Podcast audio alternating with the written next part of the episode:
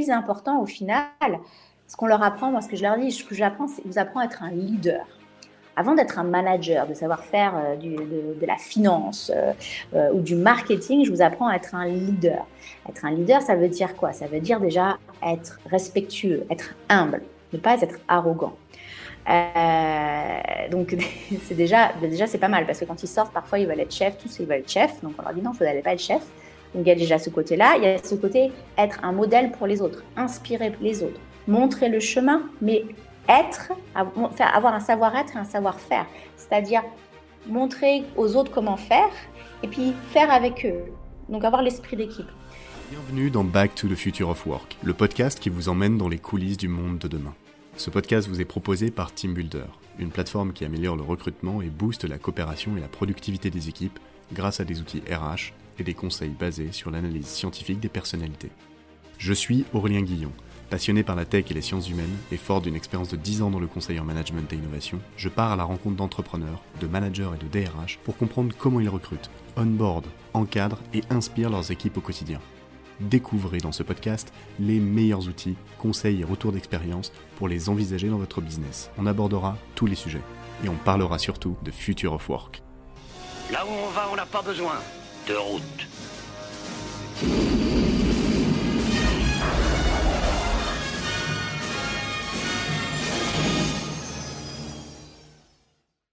Bonjour à tous et bienvenue dans ce nouvel épisode où j'ai la chance d'accueillir Claire Jolin. Bonjour Claire. Bonjour. Comment ça va? Ça va très bien et vous? Ouais, ça va, ça va super. Est-ce qu'on peut se tutoyer Claire? Avec grand plaisir. Eh ben, c'est parti.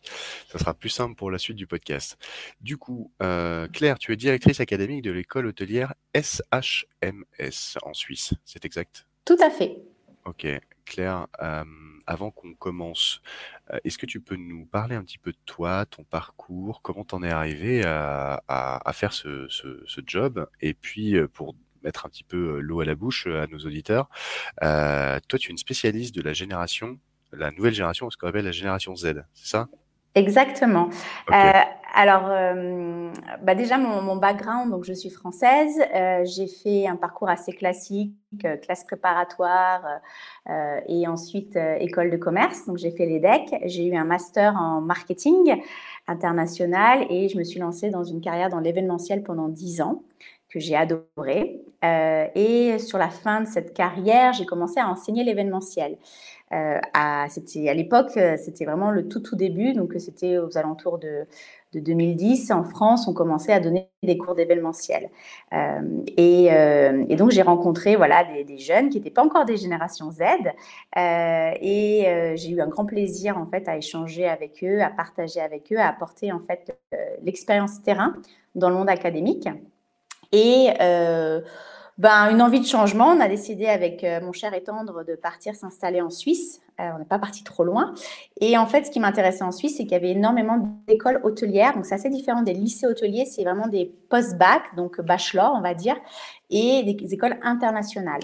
Euh, où je suis rentrée par la petite porte en tant que professeur d'événementiel.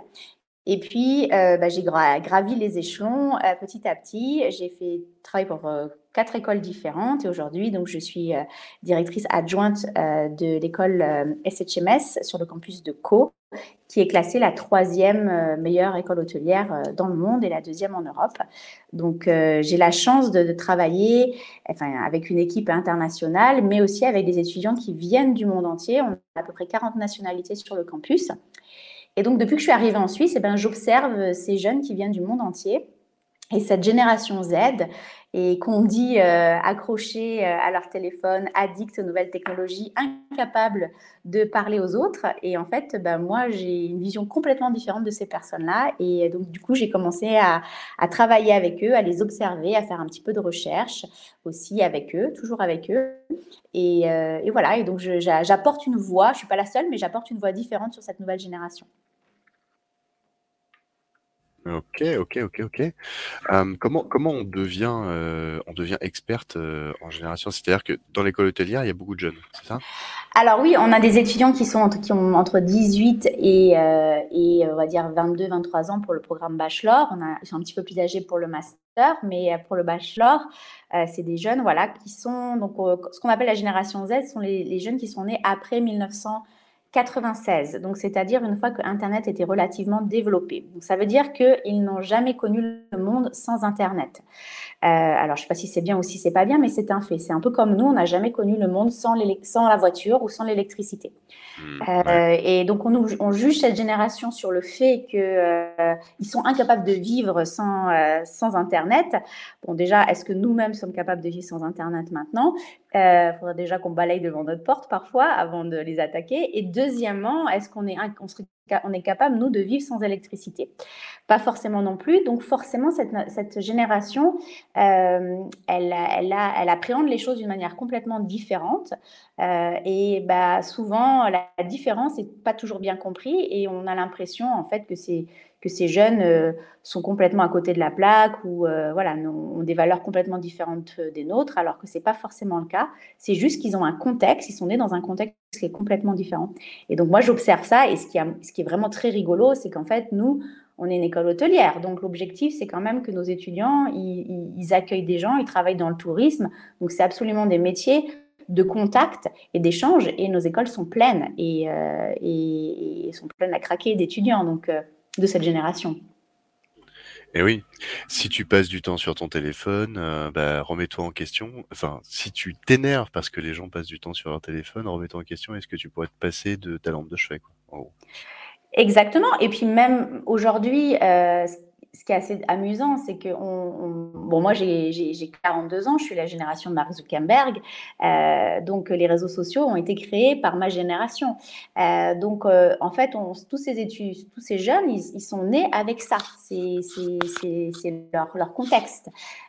donc pour eux, c'est beaucoup plus naturel. Pour nous, comme c'est quelque chose qui a été ajouté, on garde ce côté très extérieur, critique, euh, qu'on aime bien avoir, mais eux l'ont beaucoup moins. C'est vrai que moi, je me suis jamais posé la question quand je suis née, pourquoi il y avait l'électricité dans la maison, est-ce que c'était bien, est-ce que c'était mieux avant, et quel était le challenge euh, des générations précédentes sans l'électricité, ou quel était mon avantage, et, qu'est-ce que j'ai perdu en ayant ce, ce progrès technologique en tant qu'être humain?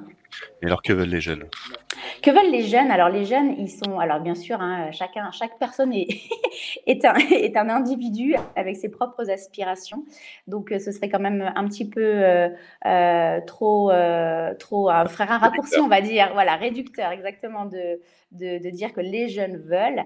ce qui est intéressant en fait, parce que donc moi, ce que j'ai fait comme travail avec les étudiants euh, dans une école qui s'appelle école, hôtelière qui s'appelle euh, Hôtel Institute Montreux, donc à Montreux en Suisse aussi, je les ai fait travailler euh, sur leur propre génération et je leur ai demandé de regarder ce que les gens disaient à propos de leur génération. Parce qu'en fait, c'était très, amusant, ils ne savaient pas en fait ce qu'on pensait d'eux. Et donc là, ils ont découvert pas mal de critiques et puis je leur ai demandé de, dire ce qu'eux, ils pensaient et comment en fait ils, ils aimeraient être perçus.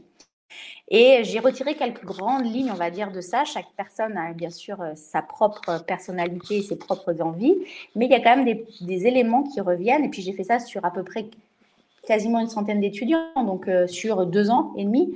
Donc on peut dire que c'est euh, une, bonne source de données.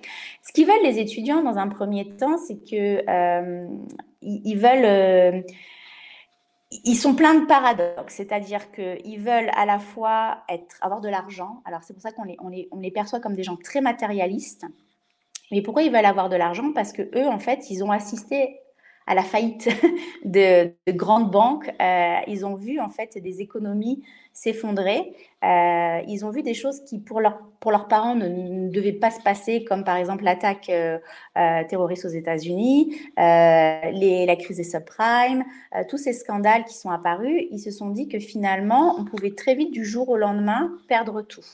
Donc, avoir une sécurité financière, c'est quelque chose d'important pour eux. Donc, c'est vrai que quand ils font des, des, interviews pour, pour des jobs, ils vont assez rapidement demander combien ils vont gagner. Et donc, nous, c'est perçu comme quelque chose de très euh, voilà, matérialiste. Euh, oui, ça l'est, bien évidemment, mais c'est parce que eux, pour eux, c'est un élément de, pour se rassurer, en fait. Euh, ils sont vraiment très anxieux par rapport à ça. Le paradoxe, c'est qu'ils veulent aussi, euh, et ça, ça vient de la génération juste, juste avant eux, ils veulent aussi quand même profiter de la vie. Euh, alors, par rapport à la génération euh, précédente, où les générations précédentes voulaient avoir un bon work-life balance, comme on dit en anglais, eux, ce qui les intéresse, ils sont prêts à travailler beaucoup. Moi, je vois, c'est des gros travailleurs. Par contre, ils ont besoin qu'il y ait des moments de convivialité au sein du travail. Ils ont besoin, moi je sais que par exemple, les étudiants, euh, quand ils font leur stage, un des retours qu'on a, c'est ah, mon chef, il était super parce que il nous a tous invités à manger au restaurant. On a fait des activités ensemble après, euh, après le travail. Donc, euh, ils veulent, ils veulent pas forcément qu'il y ait une ligne super claire entre le monde du travail et le monde du après le travail pour eux, c'est important parce que le travail fait partie de, ce qui les constitue en tant qu'être humain et notamment parce qu'ils sont prêts à travailler beaucoup plus d'heures. Euh, par contre, euh, ils veulent trouver du sens. C'est très important pour eux de savoir pourquoi ils font ça. Donc même si nous on leur dit bah là on va on va il faut que tu déplaces des tables des chaises, il faut leur expliquer pourquoi on fait ça, quel est l'objectif. On a des invités, on a une contrainte, il va falloir qu'on réorganise ça comme ça. Ils ont besoin de comprendre pourquoi ils font leurs choses, quels sont leurs rôles dans l'organisation, même s'ils ont une petite mission. Et surtout, ils ont besoin, ils sont très exigeants au niveau de leur, euh, de leur manager, de leur superviseur de leur leader. Ils ont besoin d'être inspirés, ils ont besoin d'avoir des, des, modèles. Euh, et, euh, et s'ils trouvent ces personnes-là, ils peuvent faire des choses extraordinaires. S'ils ont du sens dans leur travail, euh, même si c'est un travail qui ne demande pas énormément de responsabilité, mais qu'on les valorise, qu'on leur explique et qu'on a un leader qui, qui inspire, là, vous pouvez les emmener partout où vous voulez. Si ces trois conditions ne sont pas réunies, alors là, par contre, vous allez avoir affaire à des gens qui ne vont pas avoir envie de travailler, qui vont faire le strict minimum et qui vont se renfermer dans leur bulle euh, et qui vont couper la connexion, en fait. D'accord, ok, ok, ok. Du coup, aujourd'hui, euh, quels sont quels sont les enjeux euh, les enjeux dans ta fonction, Claire? Alors, les, les, enjeux dans ma fonction, c'est c'est de préparer euh, ces étudiants au monde réel. Euh, alors nous, on a beaucoup de chance. Les écoles hôtelières, enfin en tout cas les écoles hôtelières pour lesquelles j'ai travaillé, c'est un peu différent des lycées hôteliers en France. C'est-à-dire que c'est pas ouvert au public. C'est-à-dire qu'on a des restaurants d'application, on a plein de classes pratiques, mais c'est fait en interne pour bien les préparer euh, avant qu'ils qu'ils aillent faire leur stage où là, ils vont se confronter à la réalité du terrain, aux clients pas contents, aux boss un peu difficiles. Euh, nous, nos, étudiants, on veut, on veut qu'ils fassent des erreurs. Euh, alors, c'est quelque chose de très important pour moi, c'est de démystifier l'échec. Et au contraire, de dire que ça fait vraiment complètement partie de l'apprentissage. Je veux qu'ils cassent des verres pendant qu'ils font du service. Je veux qu'ils s'en mêlent les pinceaux quand ils font un événement. Parce que c'est comme ça qu'ils vont apprendre. C'est comme ça qu'ils vont voir qu'ils ont une capacité aussi à résoudre le problème. Euh, on a parfois tendance, et moi la première en tant que maman, à surprotéger à nos enfants. On veut pas les, on veut qu'ils ils aient, euh, euh, qu'ils soient en contact avec la réalité le plus tard possible. Et c'est très bien de faire ça parce que c'est comme ça aussi qu'on développe la confiance. Mais nous, on leur dit, vous êtes dans un environnement sûr, bienveillant, mais on va vous pousser au dehors de votre zone de confort et on va vous challenger. Petit à petit, chacun à son rythme et faire en sorte que vous fassiez des erreurs. Parce que si vous faites des erreurs, c'est comme ça que vous allez apprendre.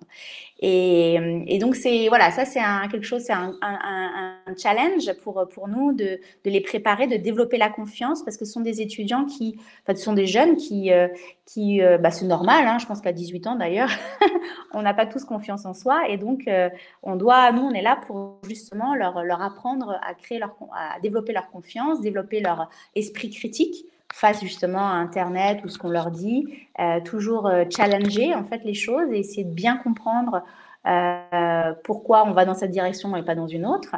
Et puis, une des choses, par contre, très récemment, qui est un challenge, je pense, pour tout, pour tout le monde, c'est quand même que la, la, crise du Covid a quand même beaucoup tout, atteint ces, ces, ces, jeunes qui ont ben, passé, on va dire, entre Alors, pour certains qui viennent d'arriver, bah, ils ont fait 16 à 18 ans euh, derrière un ordinateur dans leur chambre, euh, ou d'autres, bah, voilà, 18 à 19 ans, pareil, derrière un ordinateur.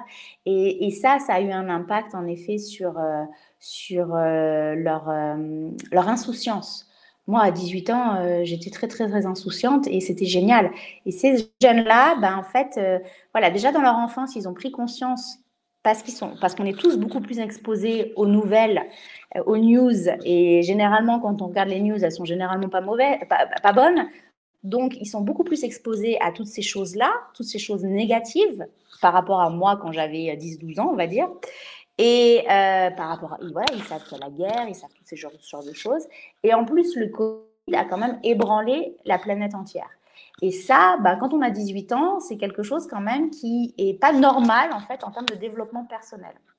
Donc, il y a quand même une certaine fragilité par rapport à ça. Et c'est notre rôle, nous, les générations euh, plus âgées, en fait, de les accueillir et de prendre ça en considération. Parce que ça a été traumatisant pour nous, ça l'est toujours un peu, mais pour eux, beaucoup plus fort. Parce qu'ils n'ont pas connu cette insouciance qu'on a pu connaître, en tout cas, euh, ma génération qui a eu la chance de naître après la guerre. Ouais. Et qu'est-ce que tu penses que ça va, ça va donner du coup? Ça va donner des gens euh, beaucoup plus sensibles euh, aux problèmes de santé mentale. Euh, et ça, pour les entreprises, ça sera un challenge de prendre ça en considération, de pouvoir bien identifier en fait les, les, les, les facteurs avant-coureurs, on va dire, d'une d'une dépression ou d'une baisse de morale, on va dire. Euh, et puis aussi, je pense que pour les entreprises qui vont les accueillir, et là on parle, moi je vais parler juste du secteur pour lequel je travaille, donc l'hôtellerie. L'hôtellerie a besoin énormément de monde actuellement. C'est assez incroyable parce qu'il n'y a pas meilleur moment dans la vie, je pense, pour être étudiant en hôtellerie. Moi, ça fait huit ans que je suis dans ce secteur-là. J'ai jamais vu autant de grandes marques hôtelières venir frapper à la porte des écoles pour recruter des étudiants, que ce soit en stage ou en job à plein temps. Euh, ces entreprises-là, hein, je, parle de Marriott, Accor, Kempinski, les, vraiment les très très grands groupes, euh, se sont rendus compte qu'ils peuvent plus recruter comme avant qui peuvent plus imposer des horaires comme avant ou euh, ils, peuvent, ne peuvent pas euh, prendre en considération le bien-être au travail. Et ça, je pense que c'est intéressant parce que ça va aussi avoir un grand impact de manière générale euh, sur, sur le recrutement et, et le développement personnel des, des, individus au sein d'une entreprise.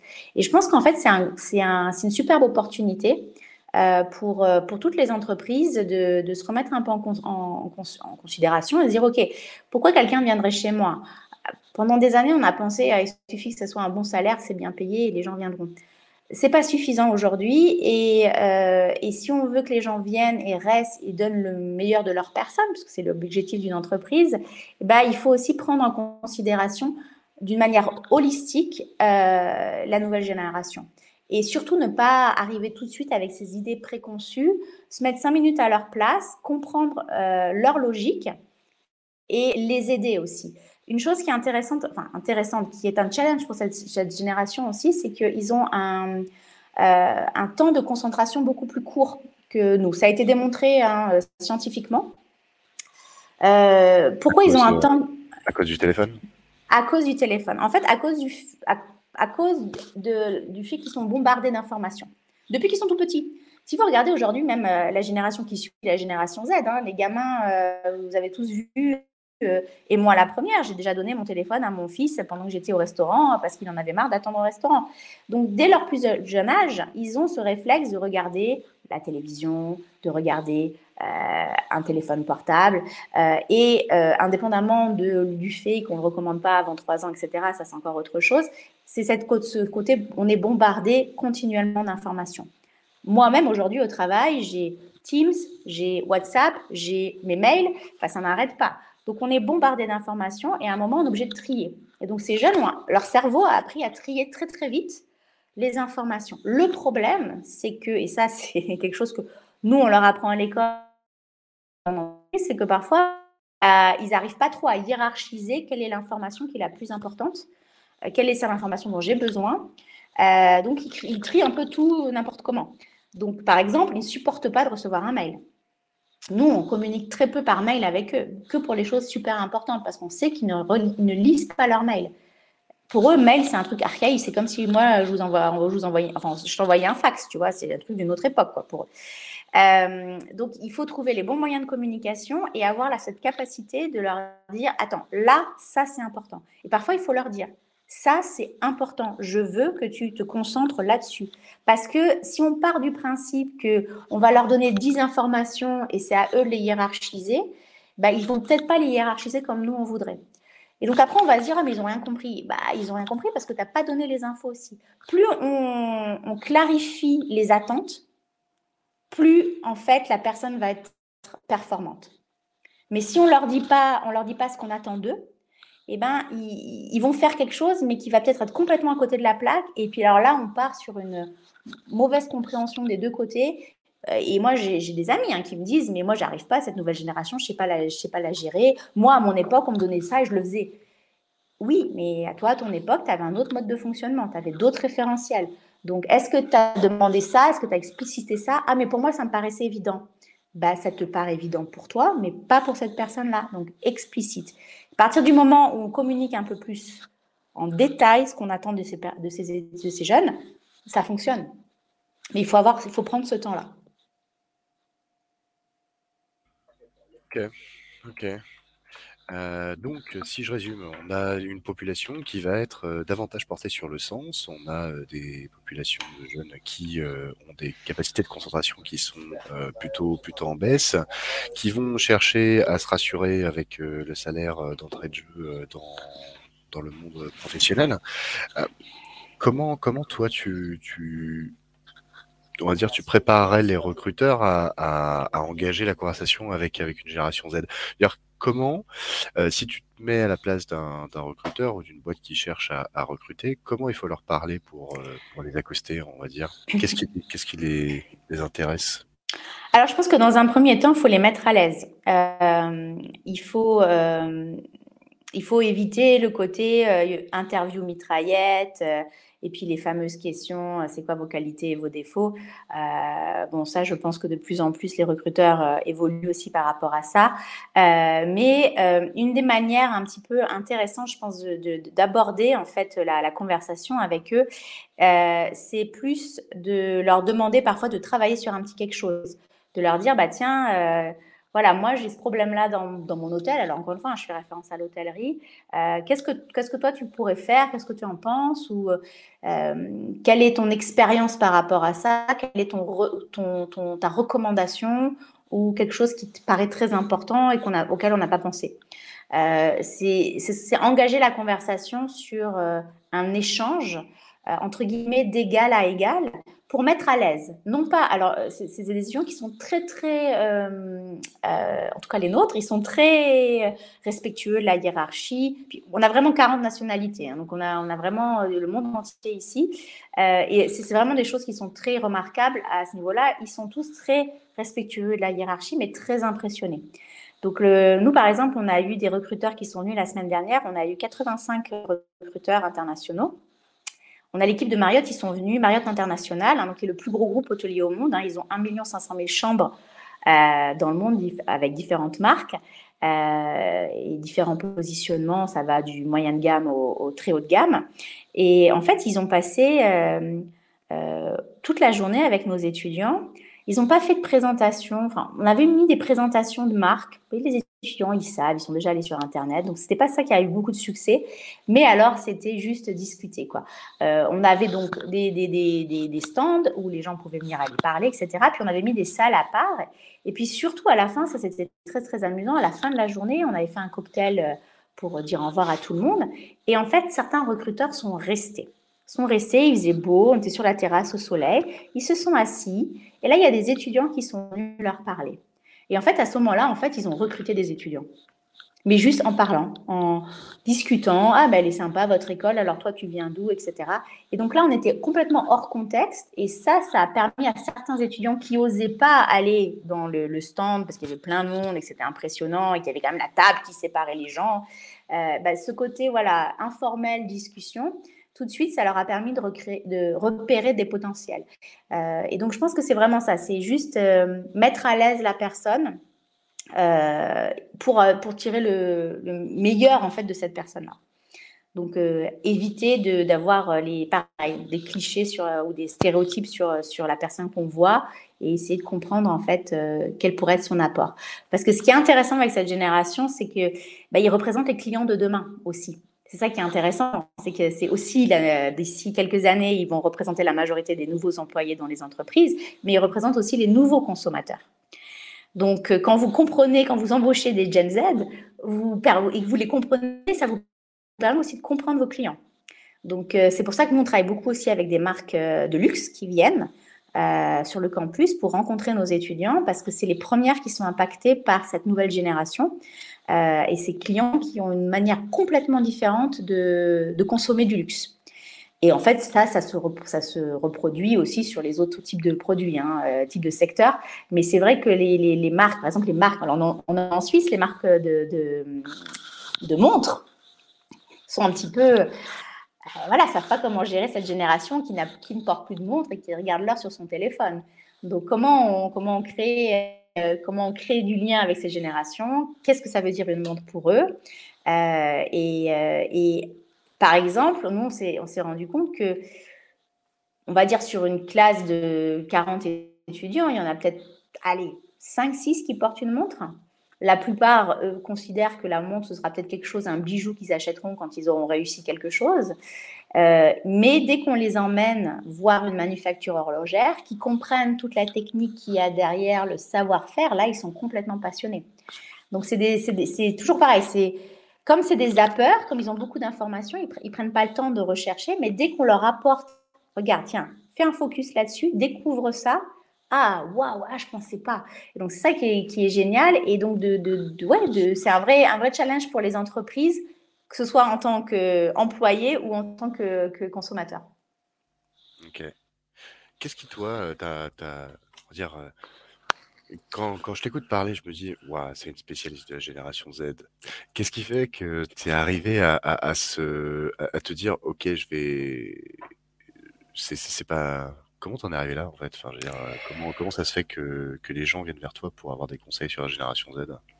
Ben, bah, je parce que je pense que c'est. Ben, en fait, parce que j'ai fait, quand j'ai fait mon. Quand je suis commencé donc, ma carrière dans l'éducation, donc il y a un peu une reconversion pour moi, j'ai aussi fait un master en éducation. Euh, pour me former et euh, j'ai choisi ces sujets-là en fait parce qu'ils m'intéressaient spontanément et puis c'est vrai qu'à partir de ce moment-là il y a eu un peu un effet boule de neige en plus, bah voilà, j'ai fait ce projet-là pendant deux ans avec les étudiants de l'école hôtelière à Montreux. Euh, j'ai commencé à écrire des articles et puis j'ai vu qu'il y avait des demandes en fait, que les gens étaient de plus en plus intéressés. Euh, parce que encore une fois, c'était un peu une voix dissonante, euh, différente de, de, de, ce qu'on peut voir sur les médias classiques, on va dire. Et, et, donc oui, c'est venu un peu comme ça. C'est parce que parce que je suis au contact avec ces personnes-là. C'est-à-dire que ce n'est pas, pas des livres. Hein. Je lis pas des livres pour, euh, pour comprendre. Hein. la génération, en fait, moi, j'ai 450 gamins euh, dans, une, dans, un, dans, un, dans un campus qui vivent, dorment, mangent et étudient parce qu'ils sont en, c'est une école, un pensionnat, quoi, d'une certaine manière. Donc, ils sont là tout, tout le temps. Donc, on les gère euh, avec, pas que moi, bien sûr, avec toute l'équipe académique et opérationnelle, on les gère toute l'année. Donc, on, les connaît, on va dire, dans la salle de classe et à l'extérieur de la salle de classe. Leur, apprentissage avec nous, il n'est pas que, euh, que juste, ah bah, je viens apprendre mon cours et après je rentre à la maison. Donc, en fait, ces étudiants-là, il y en a, bah voilà, ils ont par exemple, on a des étudiants qui sont partis de Pékin, ils arrivent à Montreux en Suisse, je peux vous assurer que le choc, il est quand même assez grand pour eux. Euh, bah forcément, on représente une seconde famille pour eux d'une certaine manière.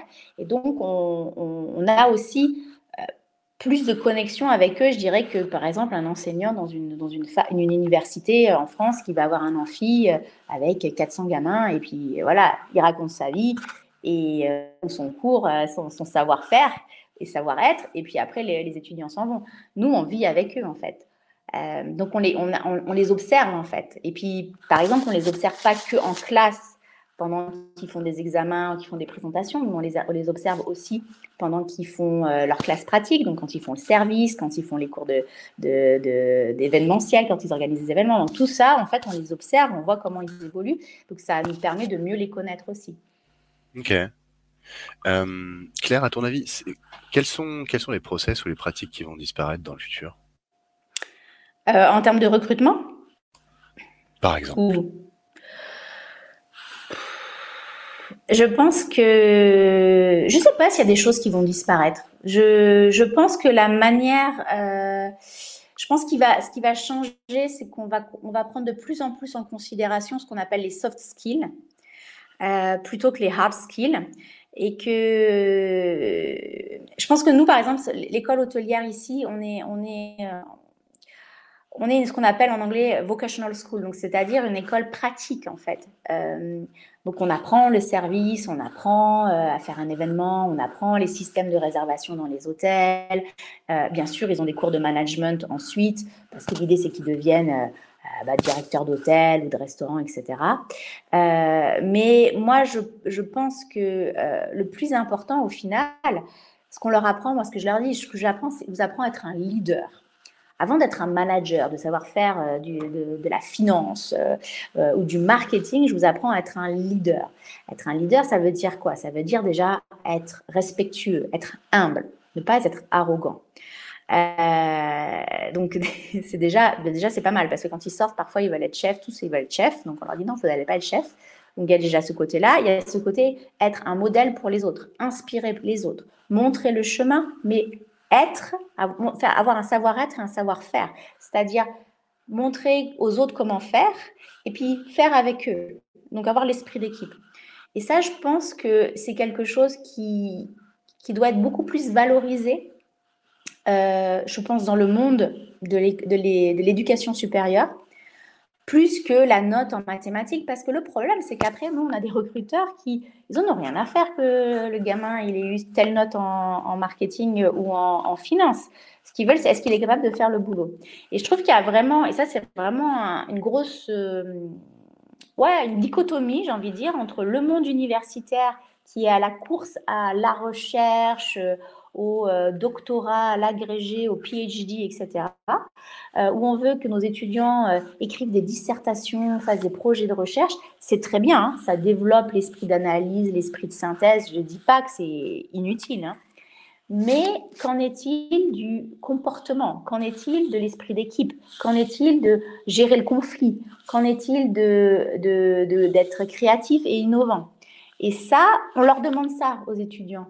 Euh, du, jour au lendemain, tu arrives dans une entreprise on, doit leur donner ça. Donc là, je pense qu'il y a vraiment un problème et il y a une grosse frustration parce que du coup, les étudiants, ils ont investi beaucoup d'argent dans leurs euh, études supérieures. Ça, c'est un, malaise qui existe depuis plusieurs années maintenant dans le monde entier d'ailleurs, hein, parce que les, prix, des, à part, on va dire quelques universités publiques, mais le prix des études supérieures augmente énormément. Donc, les gens font de plus en plus de sacrifices pour arriver à ce niveau-là. Et ensuite, eh ben, en termes de boulot, bah, eux, ils s'attendent à être euh, mini-chefs et en fait, on ne leur propose pas d'être mini-chef et on ne leur propose pas une rémunération qui peut rapidement compenser l'investissement financier qu'ils ont fait. Donc, on crée une, énorme frustration. Et ça, je trouve que c'est vraiment dommage parce qu'on n'est pas aligné, en fait. Le monde de l'éducation supérieure euh, s'entretient dans une course à la, voilà, on va dire, à l'excellence académique euh, et ça, c'était, c'est, vrai même dans les écoles de business, hein, même les écoles privées. Euh, de, c'est pas que les universités. Euh, c'est, même maintenant parce qu'il y a des classements internationaux. Donc, alors, il faut avoir tant de pourcentage de gens qui ont fait des doctorats, tant de pourcentage de recherche, etc.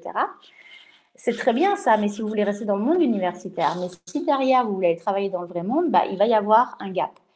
Et, les entreprises, bah, elles aussi, elles se disent, bah, je ne comprends pas en fait, parce que moi, ce n'est pas ça ce, dont j'ai besoin. Et je pense qu'il faudrait vraiment euh, qu'il y ait un alignement euh, là-dessus. Par exemple, nous, dans les écoles hôtelières en Suisse, il y a une vraie tendance à partir vers le business, parce que euh, c'est plus vendeur. Alors, tout le monde veut être business school. alors, on dit l'hospitalité, c'est, et je suis la première à le dire, hein, quand il y a un client, quelle que soit l'industrie, il faut savoir accueillir et s'occuper du client. Donc ça, c'est de l'hospitalité.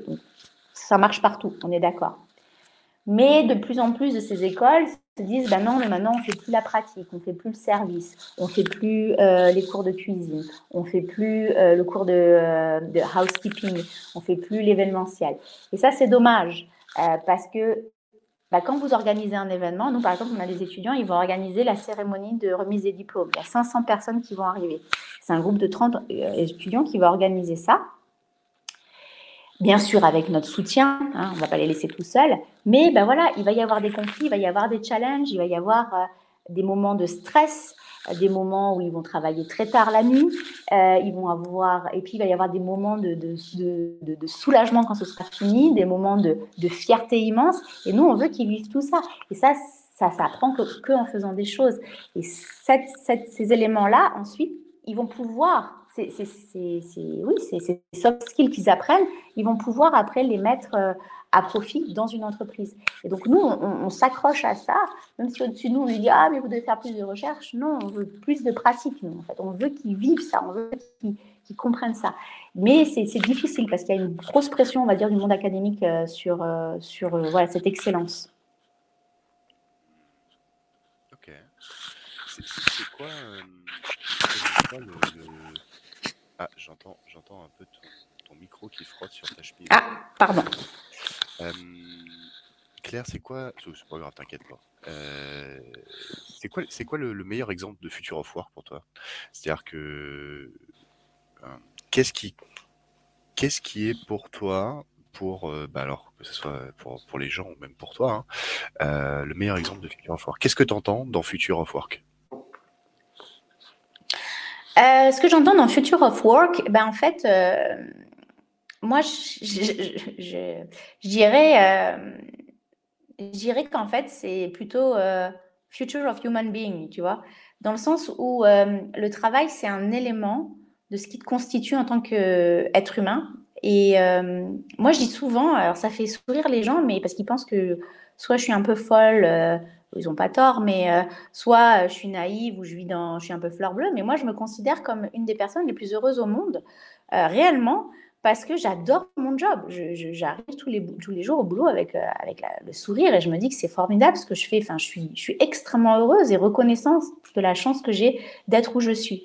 Et, et, et, je pense que c'est ce qui fait qu'aussi, bah, je suis heureuse dans ma vie ailleurs aussi. Bien sûr, comme tout le monde, j'ai des challenges, j'ai des, des, des, petits problèmes de logistique, de choses comme ça. Mais globalement, euh, même si mon quotidien n'est pas tous les jours rose et que je peux me prendre la tête sur certaines choses, au, quotidien, ma mission, le sens que je donne à mon travail, il est là. Et euh, pour moi, euh, si on, a, on, arrive à, enlever cette idée du work as comme si c'était juste, tu vois, des, des, des, tâches, des missions à faire, des, une liste de tâches, et puis c'est ça, euh, mais pourquoi tu le fais et quel est ton sens? Comment tu peux contribuer? Ben Ça, c'est ce qui va aussi faire que la personne, elle va se sentir beaucoup plus confiante en elle et beaucoup plus valorisée, quel que soit son, son, son, métier, en fait. Euh, moi, je, donne toujours un exemple à mes étudiants. Je leur dis toujours, ah, d'un point de vue client, quelle est la personne la plus importante dans un hôtel? Point de vue client. Alors, il y en a toujours qui me disent le directeur général, hein, parce qu'on a toujours, on pense toujours au grand patron. Dis, bah, point de vue d'un client, euh, pas vraiment, quoi. Après, il y en a qui disent, ah, bah, le réceptionniste ou le concierge? Bah, exactement, c'est la personne, c'est votre premier contact avec l'hôtel et votre dernier contact. Et si vous avez un problème, c'est la réception que vous allez appeler. Donc, ces personnes-là sont les plus importantes dans un hôtel en termes de relation client. C'est eux qui ouvrent et ferment la relation. Et je suis allée, je suis allée il y a 2-3 ans dans un hôtel à Chamonix. Super hôtel, très sympa, 4 étoiles, etc. Et j'ai eu la plus, la, plus mauvaise expérience d'accueil de ma vie. Le, jeune homme qui, me, qui faisait l'accueil, il a dit tout ce qu'il fallait dire. Hein. Donc les tâches, elles étaient bien, il a tout coché. Hein. Il m'a dit à quelle heure était le petit déjeuner, le code Wi-Fi. Il m'a demandé, euh, euh, voilà, vous avez fait bon voyage. Euh, il m'a il m'a expliqué que j'avais pris une chambre économique avec vue sur, vue sur cour et pas vue sur la montagne. Merci, c'est sympa de préciser cela quand j'arrive. les horaires du petit déjeuner, il m'a tout dit, tout ce qu'il fallait. Il a pris ma carte de, de, de crédit. À aucun moment, je ne sais pas comment il a fait, il ne m'a regardé à aucun moment, il n'a eu un contact avec moi. Et donc, je suis arrivée dans cette chambre d'hôtel, j'étais là, bon, bah, super, euh, merci l'accueil, quoi. Et je ne pouvais pas lui en vouloir, parce qu'il avait tout fait ce qu'on lui avait dit, sauf qu'on avait oublié de lui dire que son rôle, en fait, c'était pas de me dire la to-do list, mais c'était de m'accueillir. Et, c'est pour ça, pour moi, c'est ça que c'est important dans le mot future of work, c'est le work, c'est pas un salaire et des tâches. Ça, oui, c'est après, mais en fait, c'est pourquoi tu es là, quelle est ta contribution et quel est ton rôle. Euh, si tu dis à une femme de ménage dans un hôtel, tu dois nettoyer la chambre en 12 euh, minutes parce que euh, c'est une single de luxe et puis la double de luxe, ça va être, tu vas avoir 3 minutes de plus. Et tu dois en faire tant sur l'étage en temps d'heure. Ça va créer une routine, ça va créer quelque chose qui va déshumaniser la personne. Si tu lui dis les femmes de ménage, c'est les personnes les plus importantes dans l'hôtel, dans le sens où si il y a quelque chose qui ne va pas, si le ménage n'est pas fait, quel que soit le niveau de l'hôtel, on va avoir, alors que j'ai les femmes de ménage et les hommes de ménage, bien évidemment, euh, on va avoir un problème euh, avec le client. Donc, si on valorise la personne en disant c'est grâce à toi que quand la personne rentre dans sa chambre, elle se sent bien c'est grâce à ton travail que tu vas observer que quelqu'un a oublié une bague, a oublié un bijou qui était hyper important pour la famille. Ça, c'est vraiment mettre en avant les, les, personnes. Et ça, je pense que c'est quelque chose qui, va évoluer, qui doit évoluer parce que on n'a pas le choix. surtout que cette nouvelle génération, ils n'accepteront pas juste un côté mission, tu fais ça et tu pas ta, ta bouche parce que tu n'as rien à dire. Ça, ça fonctionnera plus, c'est sûr dans le futur, tu es en train de me dire que tous les managers seront des visionnaires et des, gens, des coachs, quoi. Exactement. Je pense, qu'un, je pense que pour moi, les managers doivent être des leaders avant tout. C'est des gens qui doivent euh, s'occuper, il faut s'occuper des autres. Et en fait, c'est ça, en fait. Moi, moi, au quotidien, je m'occupe des autres. Euh, j'ai des gens qui sont certainement bien plus calés que moi d'un point de vue académique sur certains sujets, euh, et c'est tant mieux, c'est formidable. Moi, mon rôle, c'est de m'occuper à la fois de mon staff et de mes étudiants, qui sont d'une certaine manière mes clients, on va dire, hein, si on reprend la logique de l'hôtel. Donc, c'est important de, oui, d'avoir ce, respect en fait. pour, pour, pour l'être humain et, savoir dire, enfin c'est des choses bêtes, hein, mais savoir dire merci, remercier, enfin mettre en avant la personne. Euh, et, en fait, on a, nous, en tant que génération plus ancienne, on a ce, devoir d'exemple quand on est dans les entreprises. C'est pas toujours le cas. Hmm. Si tu avais une baguette magique, Claire, euh, que tu pouvais changer n'importe quoi dans, l'univers, euh, n'importe quoi, même, même si tu prenais un peu de hauteur, pas forcément pour ton job, ce serait quoi?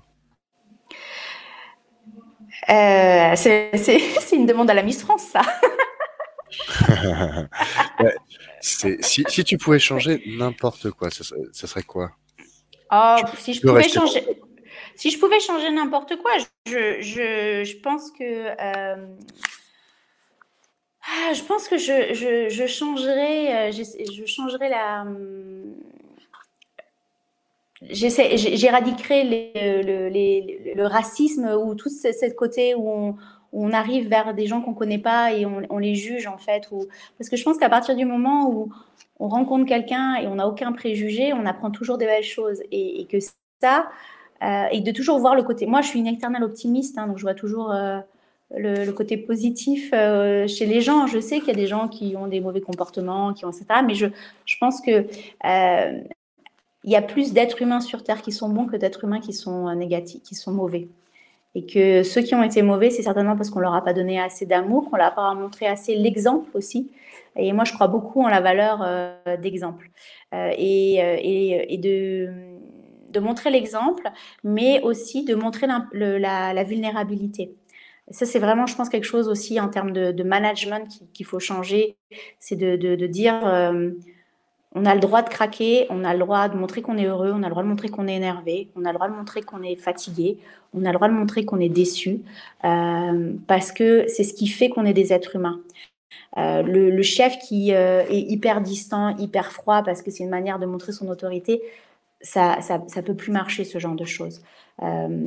et accepter qu'on qu'on fasse des erreurs, qu'on personne n'est parfait, sans la perfection n'existe pas, elle existe qu'en mathématiques. Perfection, c'est un, un, point de vue, en fait. Euh, donc, oui, être un petit peu plus indulgent les uns vis-à-vis des autres et plus ouvert, je pense. Parce que ça rendrait euh, le, monde meilleur, je pense, de manière générale. Ok, super. Euh, si tu devais donner un nom à cet épisode-là, ce serait quoi? Euh, ben, euh, ce serait apprendre à, à découvrir la, génération Z ou euh, casser vos clichés sur la génération Z et, et puis, et puis ouais, quelque chose dans ce genre-là en fait. je pense que c'est vraiment ça. Apprenez, apprenez, apprenez ou cassez vos clichés Lesquels tu préfères? Je pense casser vos clichés parce que je pense qu'on a, on est comme toute génération, hein, on critique la génération qui arrive derrière nous. Euh, euh, c'est logique, hein, c'est normal même euh, comme mode de fonctionnement. Mais je pense qu'on a, on a tous à apprendre des générations qui viennent derrière nous parce que la manière dont elles fonctionnent c'est nous qui avons créé ces conditions-là. C'est nous qui avons créé cette génération, même si on les a pas enfantées entre guillemets, puisque voilà, mon, fils il est plus jeune que cette génération-là, mais on est responsable de, d'où ils sont. Et, donc il faut aussi prendre notre part de responsabilité par rapport à la situation et puis et puis les regarder avec bienveillance parce que en fait il n'y a rien de mieux au monde que que de partager. Cassez vos clichés sur la génération Z avec Claire Jolin. Ok, super, excellent. Euh, est-ce que est-ce qu'il y a une question ou quelque chose qu'on n'a pas abordé aujourd'hui que tu aimerais aborder là maintenant euh, dans les dernières minutes de l'épisode? Non, je pense que je pense je pense qu'on a on a tout vu et merci beaucoup. c'est un plaisir d'avoir partagé mon expérience et mon ressenti et mon analyse avec toi et avec j'espère de nombreux auditeurs. Bah, plaisir partagé, Claire, vraiment. Euh, merci, merci beaucoup à tous ceux qui ont écouté cet épisode jusqu'au bout. Si vous voulez euh, retrouver cet épisode, bah, n'hésitez pas à vous connecter sur n'importe quelle plateforme euh, ou bah, sur Internet, hein, sur podcast, sur Ocha, sur Spotify, Deezer, etc. L'épisode d'aujourd'hui est terminé. N'hésitez pas non plus à on va dire invité. Si vous, si vous pensez à quelqu'un qui pourra intervenir dans un futur épisode, vous pouvez euh, nous le pinguer en, sur la page LinkedIn Bifo, B-F-O-W. On l'a, on l'a un peu simplifié parce que c'est plus simple de dire Bifo que Back to the Future of Work. Euh, retrouvez tous les épisodes sur vos plateformes préférées et n'hésitez pas surtout à noter cet épisode 5 étoiles partout où vous pourrez. Votre futur n'est jamais écrit à l'avance. Faites qu'il soit beau pour chacun d'entre vous. Merci Claire. Merci, à très bientôt, au revoir.